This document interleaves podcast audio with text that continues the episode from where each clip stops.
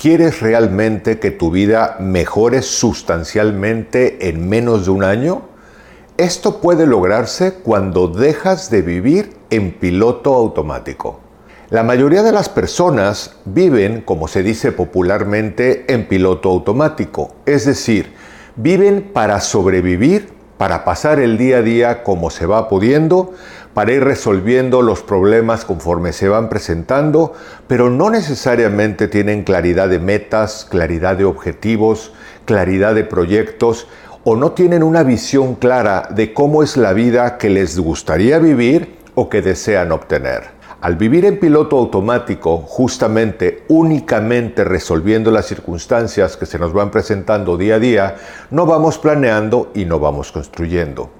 Espero que esta reflexión realmente te lleve a la acción para que te des cuenta cómo cuando nosotros empezamos a modificar nuestros hábitos, nuestros enfoques, nuestros procesos mentales, muchas conductas pueden cambiar y estos cambios de acción generan también cambios en nuestros resultados.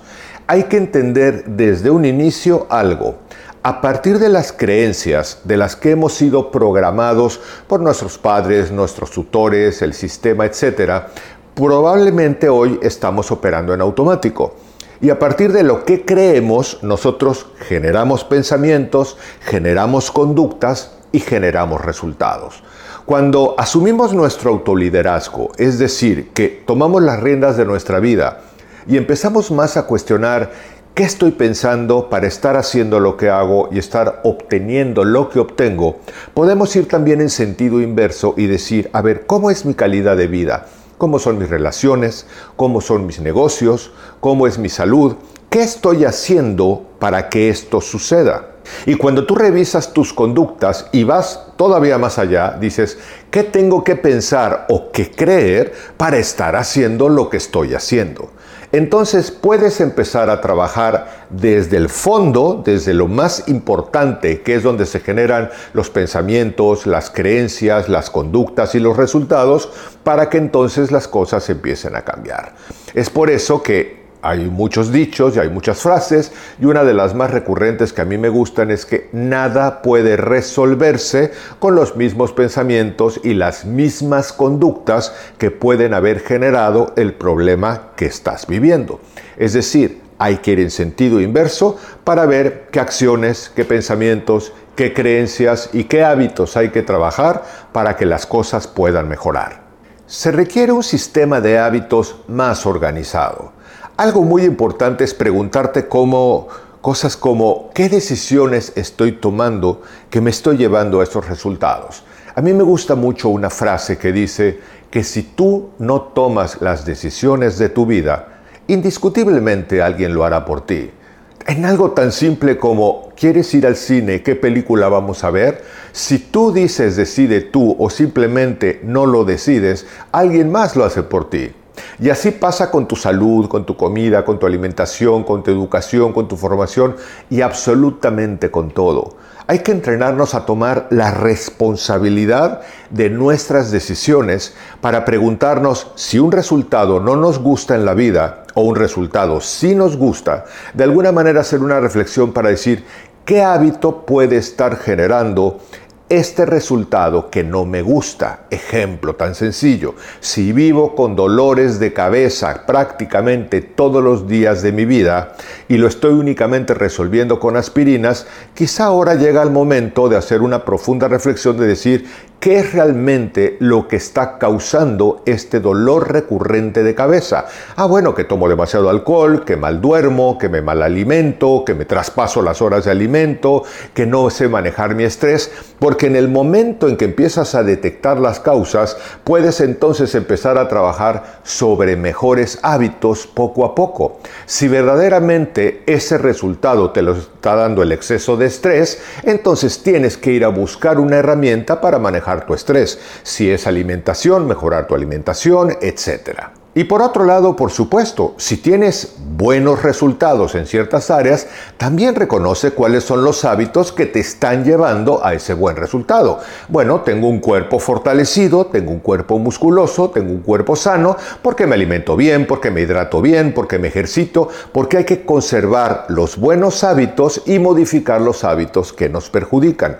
En la medida que nosotros poco a poco vamos haciendo una observación para realmente analizar cuáles son esos hábitos que podemos cambiar, podemos enfocarnos para ir poco a poquito mejorando un hábito y otro hábito y así sucesivamente.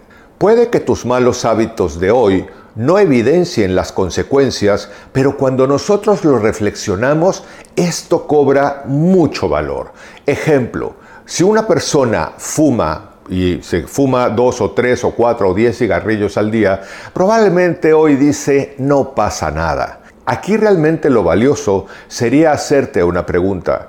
¿Qué consecuencias puede dar después de 10 años de estar fumando tabaco, 10 cigarros todos los días dentro de 10 años? Y probablemente al saber que vas a tener un enfisema o que puedes tener un problema respiratorio o tener un problema de piel o tener un problema de pulmones, probablemente puedas también empezar a prestar más atención para saber que lo que estás haciendo hoy está afectando tu futuro, probablemente de corto, mediano o largo plazo. Sucede lo mismo. Una persona a lo mejor hoy puede comerse 2.000 calorías de hamburguesas y papas fritas y probablemente por una cuestión de juventud, una cuestión de metabolismo, las está quemando todos los días y no le está afectando. Pero evidentemente se está generando un daño que posteriormente va a dar un resultado en donde cuando cambie el metabolismo o cuando se vayan acumulando las grasas y se vaya acumulando todo ese alimento tóxico que uno está ingiriendo, evidentemente empieza a generar resultados. Y entonces cuando uno llega a los 50, 60 o 70 años y tiene una vejez muy dañada, es cuando empieza a caer en cuenta que todo eso fue generado a través de la construcción de tu vida. Luego entonces enfócate en cambiar tus hábitos para que propiamente te preguntes siempre, este hábito que tengo hoy en mi vida, ¿qué resultado me va a dar en mediano y en largo plazo? Y evidentemente con todo esto lo que hay que hacer es crear nuevas rutinas hacia nuevas metas. Necesitamos metas para que realmente podamos convertirnos en la persona que queremos ser y no únicamente tener la meta como un objetivo por lograr. Es decir, no busco convertirme en una persona que pesa estrictamente 8 kilos menos, sino es mejor buscar que si quiero esa meta, entonces me pregunté yo, ¿quién es una persona que está en esas condiciones? ¿Es una persona saludable? ¿Es una persona que se ama? ¿Es una persona con una buena autoestima? Y entonces lo que hago es construir los hábitos de esa persona. Es decir, me hidrato de mejor manera, me alimento de mejor manera, me educo financieramente hablando, mejoro mi educación en el mundo de los negocios, mejoro mi inteligencia emocional o cualquier hábito que realmente tenga la persona que yo quiero ser. Haz un diseño, sueña y fantasea durante unos minutos con una hoja de papel y un bolígrafo y diseña cómo es tu yo ideal posible en un año.